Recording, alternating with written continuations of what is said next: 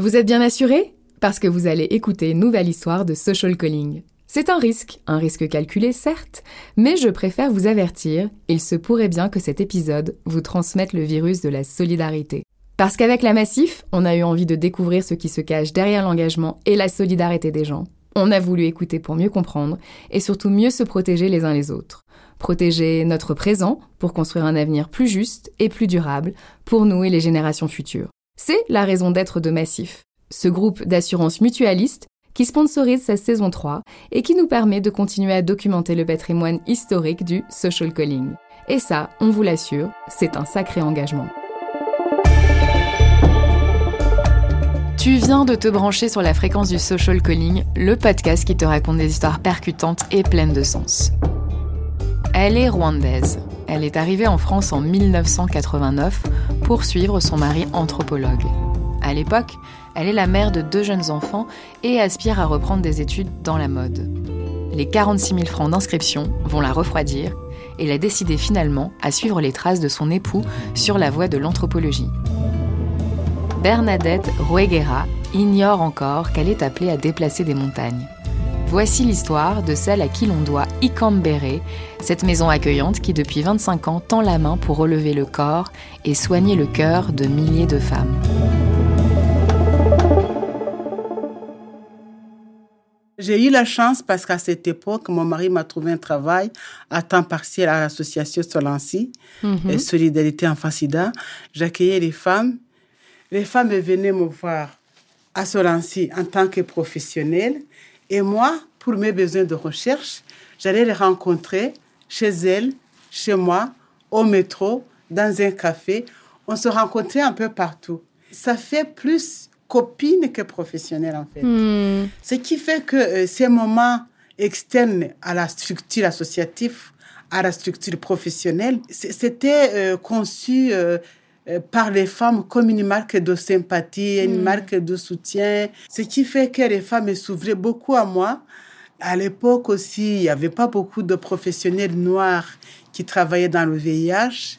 Et donc, elle me disait beaucoup de choses que peut-être elle n'osait pas dire ailleurs. Qu'est-ce qu'elle vous disait? Euh, Par exemple, euh, ma belle-mère m'a jeté un mauvais sort, euh, elle m'a ensorcelé, comment moi je peux être malade, mon mari n'est pas malade. Et donc, elle me disait beaucoup de choses et, et ça me permettait aussi de, comprendre aussi le problème d'isolement, mhm. le problème de solitude, le problème d'angoisse de mort. Elle pensait que la mort était imminente. Beaucoup, beaucoup de problèmes de désorganisation de la personne face à une mort imminente. Et cette mort, la fameuse mort, ne venait pas. Quand j'ai eu mon DA, je me suis dit, ben, je vais créer une structure pour permettre à ces femmes qui sont isolées, chacune de son côté, de se rencontrer, d'échanger, de se soutenir mutuellement et avec ça, je vais pouvoir faire ma thèse. Le travail du Campbell était tellement intense, j'ai pas fait la thèse. Comment est-ce que vous vous dites, alors que vous n'êtes pas dans votre pays, que vous êtes une jeune femme, mère de trois jeunes enfants, comment est-ce que vous dites, je vais passer à l'action, je vais créer une structure pour en plus faire face à une détresse qui est quand même lourde? Franchement, je peux pas euh, dire, voilà, euh, je me suis dit, je vais aider les gens, je vais ceci, cela. Non, je pense qu'il faut relativiser les choses. Moi, je me suis dit, tout simplement, j'avais pas beaucoup de moyens, je n'avais aucun réseau, aucun moyen financier, j'avais rien. Hmm. Tout ce que j'avais, c'était l'amour que je pouvais apporter à ces femmes. C'est tout ce que j'avais. Tout ce que j'avais, c'était ces moments de convivialité qu'on pouvait passer ensemble. C'est tout ce que j'apportais en fait. Et je peux dire que les femmes m'ont formée, m'ont obligée quelque part à trouver des solutions à imaginer autre chose que la convivialité. La convivialité, c'est bien, mais la convivialité ne donne pas à manger, la convivialité ne loge pas, la convivialité ne permet pas d'être autonome, la convivialité n'élève pas. La convivialité, c'est un moment qu'on passe pour déstresser, mais à long terme, c'est insuffisant. Ça reste très précaire. Et ce que les femmes me demandaient, je ne l'avais pas elles m'ont aidé à me former sur le tas. J'ai appris sur le tas. J'ai été obligée de contacter les structures qui font l'hébergement, par exemple. Quand une femme arrivait, que son mari l'avait mis dehors. Hmm. Aujourd'hui, quand une femme arrive à Ikambere, quand elle n'a pas où dormir, je paye l'hôtel. À l'époque, je n'avais aucun moyen de payer l'hôtel. Donc, je devais me construire un petit réseau pour trouver des solutions. Dès que j'avais un problème, j'essayais d'appeler les associations pour voir quelle est la solution que je peux proposer. Et c'est comme ça qu'on m'a formé. Les femmes m'ont formé sur le tas. Je ne pouvais pas vendre du vin et dire asseyez-vous, on va rigoler, alors que la femme n'est pas dans la rigolade. Elle est stressée de savoir où est-ce qu'elle va dormir ce soir. Elle est stressée de savoir comment elle va faire pour manger. Et cette réalité de la vie m'a formée, m'a obligée à devenir ce que je suis aujourd'hui. J'étais obligée de, de connaître toutes les structures associatives. J'étais obligée de construire ce réseau, de les contacter, de leur parler de ce que je fais, de voir comment ces structures pouvaient aussi m'aider, qu'est-ce que moi je pouvais apporter à leur structure? Et voilà, c'est ce travail de réseau qui m'a aidé au départ à construire. Et en même temps, je faisais des projets, donc je construisais des projets. Et ce qui est bien aussi, euh, ce qui a été bénéfique pour moi, c'est que toutes les personnes que je contactais accepter de m'aider. Mhm. Les médecins venaient, même actuellement, les médecins viennent à Ikambere, échangent avec les femmes sur la maladie, sur les traitements, sur les effets secondaires. Ah, depuis longtemps, chaque fois que je les invite, les médecins viennent et sans contrepartie. C'est pas qu'ils viennent pour avoir un salaire derrière. Je pense que c'est important aussi de que nos auditoristes puissent mesurer en fait ce à quoi vous faites face, c'est-à-dire que vous êtes une femme souriante, joyeuse, on l'entend au micro, mais, mais derrière ça, il y a des histoires qui sont euh, inimaginables. Des histoires de femmes qui ont perdu leurs enfants, leurs maris, qui sont dans une solitude absolue, qui font face au mépris, au racisme, à la discrimination, au viol parfois, à l'abandon, à la maladie. Comment est-ce que vous aidez vraiment ces femmes à rebondir? Bah, je pense que quand on a des situations comme ça, même si on est touché, il ne faut pas montrer à la personne qu'elle est au bas de l'échelle, qu'elle ne peut pas s'en sortir. Il faut au contraire lui montrer qu'elle doit s'en sortir et qu'elle peut s'en sortir. Parce que c'est elle qui a la clé de, de s'en sortir. Mm-hmm. Donc la première chose, c'est de lui faire comprendre qu'il est capable de s'en sortir et que c'est pas la première dans cette situation et que c'est pas la dernière et qu'elle a de l'énergie, qu'elle peut y arriver, que nous, on est aussi derrière pour l'aider, pour qu'elle puisse s'en sortir. Et puis elle s'en sort. Et souvent, c'est l'isolement aussi qui tue. Le fait qu'elle se sente seule, c'est ça aussi qui les enfonce plus. Mais quand elles savent qu'il y a une structure derrière, elles savent qu'elles sont, elles sont aimées. Elles sont aimées, elles, sont, elles existent. C'est pas des numéros. Et moi, je me force souvent à connaître les femmes. Florence, Sylvie, euh, Rose. Euh, je me force à connaître des prénoms. C'est pas des numéros, c'est pas les femmes qui viennent, c'est elles. C'est la femme que je connais qui vient. Le fait qu'elles savent qu'on est derrière, qu'on va pas les laisser tomber malgré les difficultés, ça les aide aussi. Et puis, elle nous appelle tout le temps. Mais c'est quand elle commence à travailler, quand elle commence à s'en sortir, là, elles ne viennent peut-être pas ou plus. Mais quand elles sont en difficulté, elles viennent tout le temps. Tout le temps. Elles viennent manger, viennent rencontrer les autres, et viennent chercher un soutien. Et il nous faut être là pour apporter ce soutien aussi. Alors, en 25 ans, je voudrais qu'on fasse un petit résumé de tout ce que vous avez mis en place. Un réseau pour aider ces femmes à se loger, un réseau pour aider ces femmes à décrocher un travail. Vous avez créé des appartements passerelles, vous avez des projets mère-enfant, des projets de femmes roseaux pour les femmes d'un certain âge, vous avez des projets de permanence hospitalière, des projets maintenant de maison vacances. Je pense que j'ai oublié des choses parce qu'en fait, vous êtes tellement investi dans cette cause, vous allez vous arrêter où? C'est pas moi qui m'arrête, ce sont les femmes. Les femmes me présentent des problèmes, il faut que je trouve des solutions. Ah, c'est comme ça. Quand j'ai une femme qui arrive, qui pleure, qui a pleuré toute la journée, le soir, je lui trouve où dormir. Le lendemain, elle vient. Pendant une semaine, elle vient. Elle ne pleure plus. Elle-même, elle témoigne de ce qu'elle a vécu à Ikambere.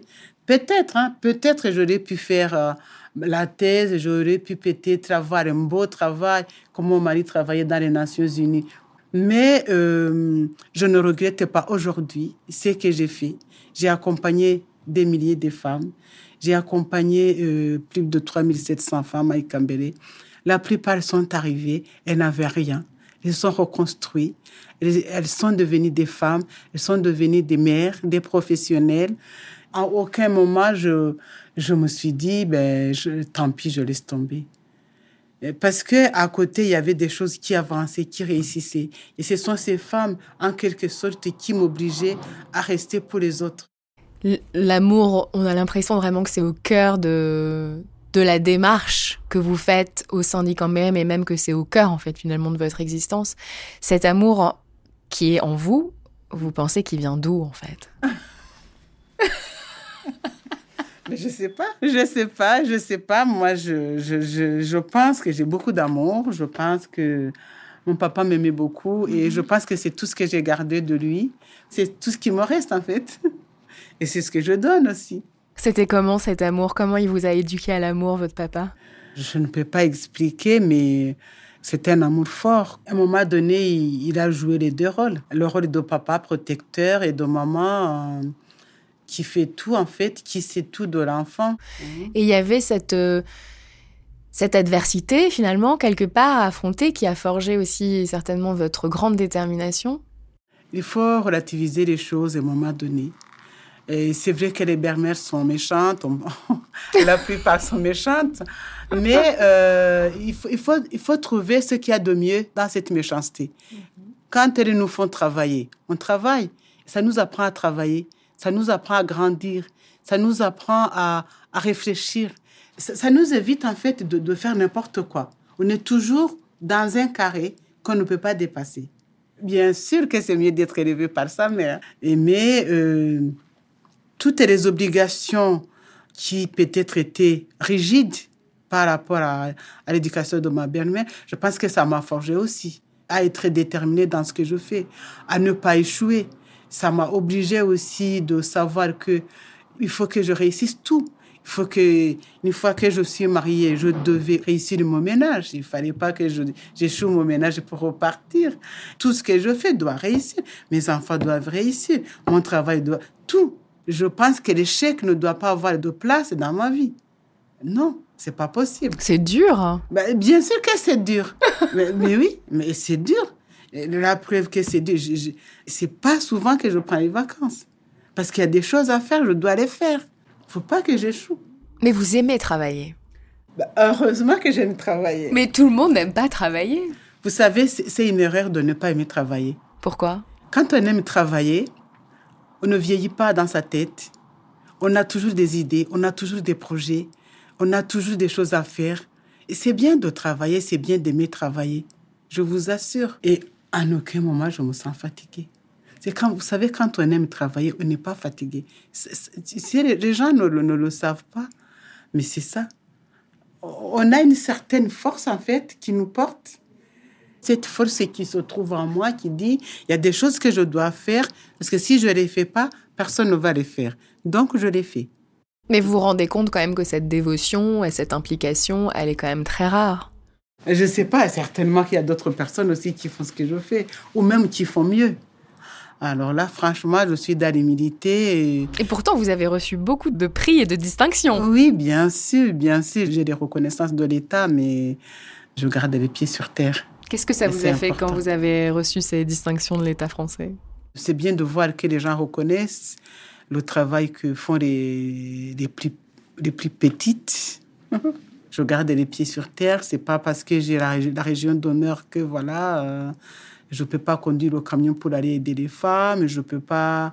Si les AS ne sont pas là, je, je fais les aides financières, j'appelle l'hôtel, je, je, fais tout ce que je dois faire. Je, je, fais tout, je fais la cuisine, je fais tout ici en fait. Donc euh, c'est bien, mais ça ne m'enlève en rien de mes responsabilités. Euh, au contraire, je pense que c'est un poids à partir du moment où on a cette reconnaissance aussi. Je n'ai pas droit à l'erreur. Je Je me souviens aussi quand on a discuté, vous m'aviez dit, je suis convaincue que quand on a envie de faire quelque chose, on agit, on ne se met pas de limites, on se pose les bonnes questions. C'est quoi les bonnes questions à se poser alors? Bah, Les bonnes questions, c'est j'ai envie de faire ça, je commence par où? Qui peut m'aider? Je fais quoi? Quel est l'impact sur, sur le public que j'accompagne? Ça apporte quoi au public? Et puis avancer, agir. Parce que si on se dit que c'est compliqué, on ne fera jamais rien. Là, on vient d'ouvrir une maison de vacances pour les femmes dans le 95. Mais quand j'ai vu cette maison, il y avait beaucoup de choses à faire. Mais j'ai dit euh, au propriétaire, alors j'avais aucun sou. j'avais aucun sou. J'ai dit au propriétaire, vous savez, votre maison, je vais en faire un château. C'est ce que je lui ai dit. il a rigolé. Je n'avais pas un rond. Mais là, il faut voir comment on a fait la maison je, ne sais pas. En tout cas, on a réussi à mobiliser les fonds, à changer cette maison. Et les femmes, quand elles sont dans la maison, elles, envoient des photos et elles disent qu'elles sont à Dubaï. C'est tellement beau. c'est tellement beau, c'est tellement... Voilà, donc euh, je pense que nous-mêmes, quand on se, on se dit je dois y arriver, il y a cette énergie qui, qui va tout autour en fait et tout marche. Mais si on se dit, je ne peux pas y arriver, je n'y arrive pas. Ça, c'est sûr. Mhm. La spiritualité, euh, quand on, quand on s'engage dans une cause, mm. c'est un pilier important Oui. Chacun a sa, sa vie et je n'ai pas de leçon à donner à personne. Moi, je regarde ce qui me concerne. C'est que moi, euh, la foi me porte et m'apporte beaucoup. Et je ne me décourage pas. Je suis tout le temps euh, joyeuse et j'ai cette énergie. Vu mon âge, vu tout ce que je fais, je n'aurais pas cette énergie si j'étais toute seule. Moi, je pense qu'il y a quelque chose qui me porte.